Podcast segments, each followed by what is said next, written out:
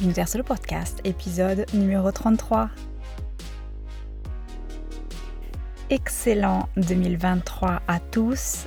Encore navré pour le retard de disponibilité du dernier épisode, prêt à être diffusé le jeudi 29 décembre, mais qui n'a finalement pu être effectivement disponible que lundi dernier.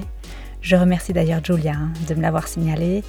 Vous l'aurez compris, hein, j'ai pris quelques jours pendant les fêtes et certaines de la programmation des derniers épisodes, je ne me suis même pas rendu compte en fait qu'il y avait un petit problème technique avec le MP4 euh, qui s'est traduit tout simplement par la non-publication de l'épisode le jour où il était programmé.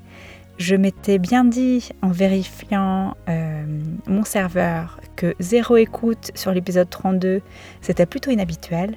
Euh, je n'ai même pas pensé une seconde qu'il s'agissait d'un problème technique. J'ai tout de suite pensé que vous aviez très justement autre chose à faire entre deux fêtes que d'écouter le podcast. Ah Bon, sachez que l'épisode est dispo, même si le timing du coup est un peu tombé à l'eau. Je vous proposais un bon après-midi de chill devant The Crown avec deux chocolats et leur accord parfait. Si la combo vous tente pour votre prochaine heure de détente mentale ce week-end, allez-y, hein, l'épisode vous attend. Benvenuti, soyez les bienvenus à l'écoute de l'unique podcast sur le vin qui vous aide à choisir et comprendre la vostra prossima bottiglia italiana. Je suis Audreyne et oggi sono il vostro sommelier. Bienvenue 2023 j'ai plein de projets en route, des interviews à venir, de régions vinicoles à vous faire découvrir, en commençant par la région où je vis, le Latium, qui est en pleine effervescence. Les bons plans, très bons vins qui viendront compléter la liste qui commence à être déjà bien fournie, entre les adresses à Rome, en Sardaigne, en Suisse, une nouvelle rubrique aussi hein, sur les grands personnages du vin italien. Et je vous tiendrai bien évidemment au courant aussi de toutes les bouteilles qui me passent sous la main, sans oublier quelques retours réguliers sur celles qui m'ont marqué en 2022. D'ailleurs, si ce sont les bouteilles qui vous intéressent, sachez que je publie quotidiennement sur Instagram les bouteilles que je débouche chez moi ou pas, sur le site Vinoterso hein, pour des retours un petit peu plus techniques et plus poussés. Est-ce que vous êtes prêts? Assolutamente. Euh, pour placer ce 2023 sous un excellent augure et lancer cette nouvelle rubrique qui me faisait envie depuis un moment, je vous parle aujourd'hui d'une figure sacrée du vin italien, histoire de donner tout de suite le ton à 2023. Aujourd'hui, je vous parle d'un monstre, Angelo Gaia, que j'ai rencontré au mois de décembre d'ailleurs, lors d'une super dégustation à Rome à l'hôtel Cavalieri. Euh, si vous me suivez sur Instagram, vous avez peut-être vu passer deux de mes posts avant les fêtes dédiés entièrement à Gaïa. Vous ne le connaissez peut-être pas, euh, juste pour vous resituer le contexte, Gaïa à la tête de la maison vinicole du même nom. La maison se trouve à Barbaresco dans les Langues. Elle produit donc du vin Barbaresco di Ocigi à base de cépage Nebbiolo. Barbaresco, la commune, se trouve à deux pas de Barolo, la commune aussi, et le vin Barbaresco di Ocigi est un cousin du Barolo di Ocigi, tous deux produits à base de cépage Nebbiolo. Gaia ne produit pas seulement du Barbaresco, il produit le plus grand Sauvignon et le plus grand Chardonnay italien à mon sens. Ces vins se vendent en moyenne autour de 400 euros la bouteille, en moyenne je dis bien, en ouvrant juste par hasard, en ouvrant euh, voilà. Voilà. En ouvrant un des principaux sites de vente de vin en ligne, la première bouteille que l'algorithme me propose est un Barbaresco Costa Rossi 2016 que je pourrais déguster, moyennant 500 hmm, euros. Est-ce que vous saisissez l'ampleur? Oui, c'est un prix au-delà de la raison, mais faire un vin extraordinaire une fois relève de la chance. Faire un vin extraordinaire de temps en temps, cela relève du talent. Et faire un vin extraordinaire à chaque fois, quelle que soit la donne, quelle que soit l'année, relève du génie. Et les œuvres d'un génie ont nécessairement un prix qui va bien au-delà d'un prix purement technique. Euh, la phrase n'est pas de bois, elle est de Massimo Viletto, que je salue au passage. Euh, ça, c'est pour la partie prix. Pour le reste, laissez-moi vous raconter une autre anecdote pour vous parler de l'indicible qualité des vins de Gaïa avant de vous raconter un peu qui est Angelo Gaia. Quand on déguste un vin, on peut bien évidemment le décrire techniquement. Euh, il y a des grilles qui diffèrent entre les différentes écoles, des barèmes, des systèmes de points. Il existe un langage qui est codifié, qui permet aux professionnels de communiquer au-delà du simple j'aime, j'aime pas. Euh, mais quand les mots n'arrivent plus à satisfaire une description trop technique, le cerveau comble immédiatement le vide laissé par le vocabulaire ou les grilles à disposition, et interviennent alors des images, des références artistiques qui résonnent particulièrement à celui qui déguste. Je ne sais pas si vous avez lu Les Gouttes de Dieu, cette saga japonaise qui explore les grands noms du vin en clé manga. Euh, oui, le manga, ça peut surprendre, mais cette série est vraiment riche de superbes pépites.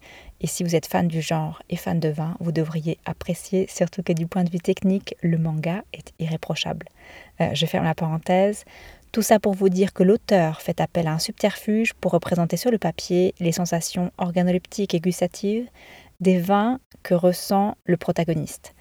Dans l'histoire, le protagoniste est victime de ce qu'il croit être une hallucination à chaque fois qu'il déguste un grand vin il voit se matérialiser devant lui les vins dégustés, les sensations prennent littéralement la forme d'une personne, d'un tableau. Euh, pour moi, c'est vraiment bête. Euh, quand les mots ou le langage technique ne suffisent plus, mon cerveau a trouvé un moyen d'exprimer l'harmonie ressentie dans le verre. Et ce sont les instruments à cordes. Oui, je sais, hein. merci cerveau. Quand je suis le nez littéralement dans le verre, euh, dans un grand vin, j'entends les violons, les, violoncelles. Et les vins de Gaïa, vous l'aurez compris, ne manquent jamais de réveiller en moi les cordes. Alors, qui est Angelo Gaia Pourquoi j'avais vraiment envie de vous en parler Tout d'abord parce qu'il fait des vins littéralement hors du commun, vous l'aurez compris, fuori dal comune, mais aussi parce que c'est un personnage dans tous les sens du terme. Euh, un homme qui a fait l'histoire du vin en Italie, c'est un conférencier d'une présence magnétique, c'est un influenceur au vrai sens du terme, hein, dans le sens qu'il a toujours exploré et balisé les voies futures d'un monde du vin. Euh, il y a 40 ans en inventant le marché du vin italien à l'étranger, aujourd'hui en pleine évolution climatique où il raconte son approche, non pas par nécessité hein, de com, mais par souci d'enseignement, d'influence justement. C'est un homme d'une élégance mentale folle, d'une éthique qui n'a jamais faibli, même devant un succès mondial. C'est une rockstar qui vit du contact avec ses fans. Rien qu'en employant le mot rockstar, vous avez compris que j'appartiens au siècle précédent. Euh, il n'empêche que c'est une rockstar, c'est un personnage aussi qui malgré tout reste profondément humain et accessible. C'est un innovateur, un entrepreneur hors pair. C'est lui qui introduit en Italie le concept de marketing et de dynamique de marché appliqué au vin, de mise en avant de la tradition, tout en embrassant les inclinations du marché. Angelo Gaia a compris très tôt l'importance de la mise en application de concepts qui étaient vraiment loin d'être évidents dans un contexte viticole déprimé en Italie comme il pouvait l'être dans les années 60-70. Et pour prouver que le hasard n'est pas à l'origine de son succès, il le reproduit partout où il décide de tâter le terrain. On parle de la Toscane à Bolgheri, à Montalcino, on parle de la Sicile sur l'Etna. Bref, hein, c'est un moteur inarrêtable Angelo Gaia est le quatrième Gaia à la tête de la maison vinicole du même nom. La maison vinicole a été créée en 1852 à Barbaresco par l'arrière-grand-père d'Angelo, euh, mais la success story débute en 40 hein, avec le père d'Angelo. Déjà, l'esprit d'innovation fait partie vraiment de l'ADN de la maison, puisque Giovanni Gaia, le père, euh, développe la maison familiale avec l'idée de faire de son vin légal des renommés Barolo, produits dans la commune voisine, il introduit très vite et de façon complètement anachronique les concepts de sélection vignoble, de marketing avec la position du nom de famille sur les bouteilles, ce qui ne se faisait absolument pas à l'époque. Il a été d'ailleurs très, critiqué pour l'avoir fait.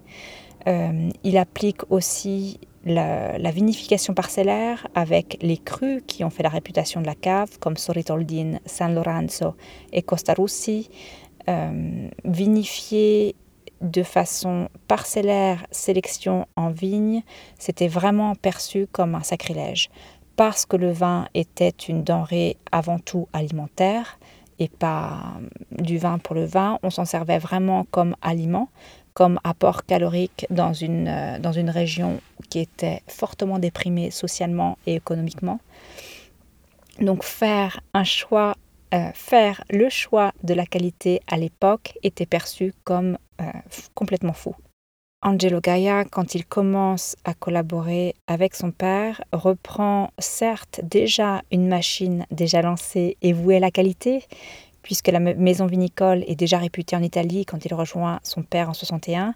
Gaia est la cave la plus importante de Barbaresco mais Angelo n'en reste pas là. C'est lui qui pilote de main de maître la maison pour atteindre le niveau époustouflant de qualité et de notoriété où elle se trouve aujourd'hui. Il introduit les barriques, il tisse un lien profond avec les États-Unis qu'il considère comme le marché à conquérir à l'époque pour se faire connaître. Il fait un premier voyage en 72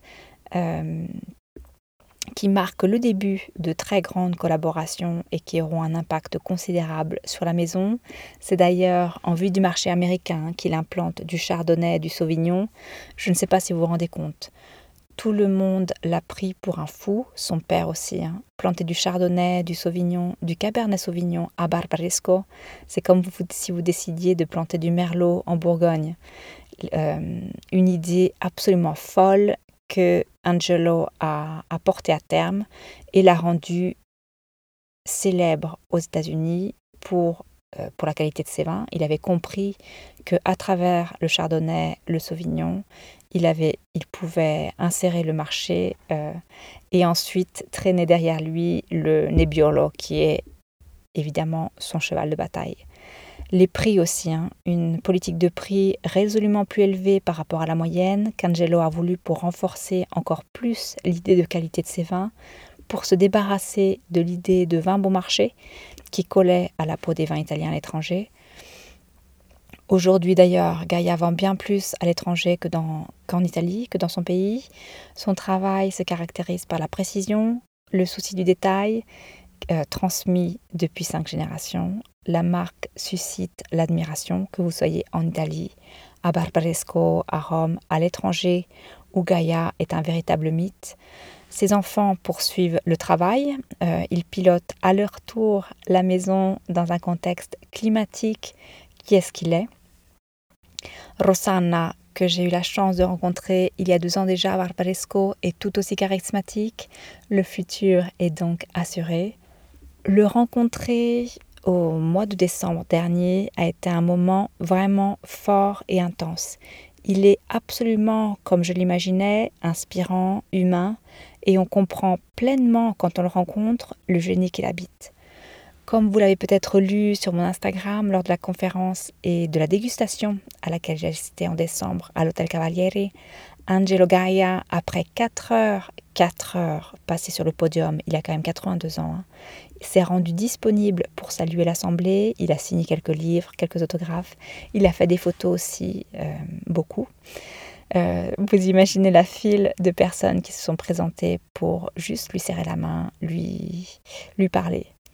Euh, je l'ai fait aussi. J'aurais pu moi aussi lui demander de poser pour une photo avec moi j'ai préféré lui poser une question à la place.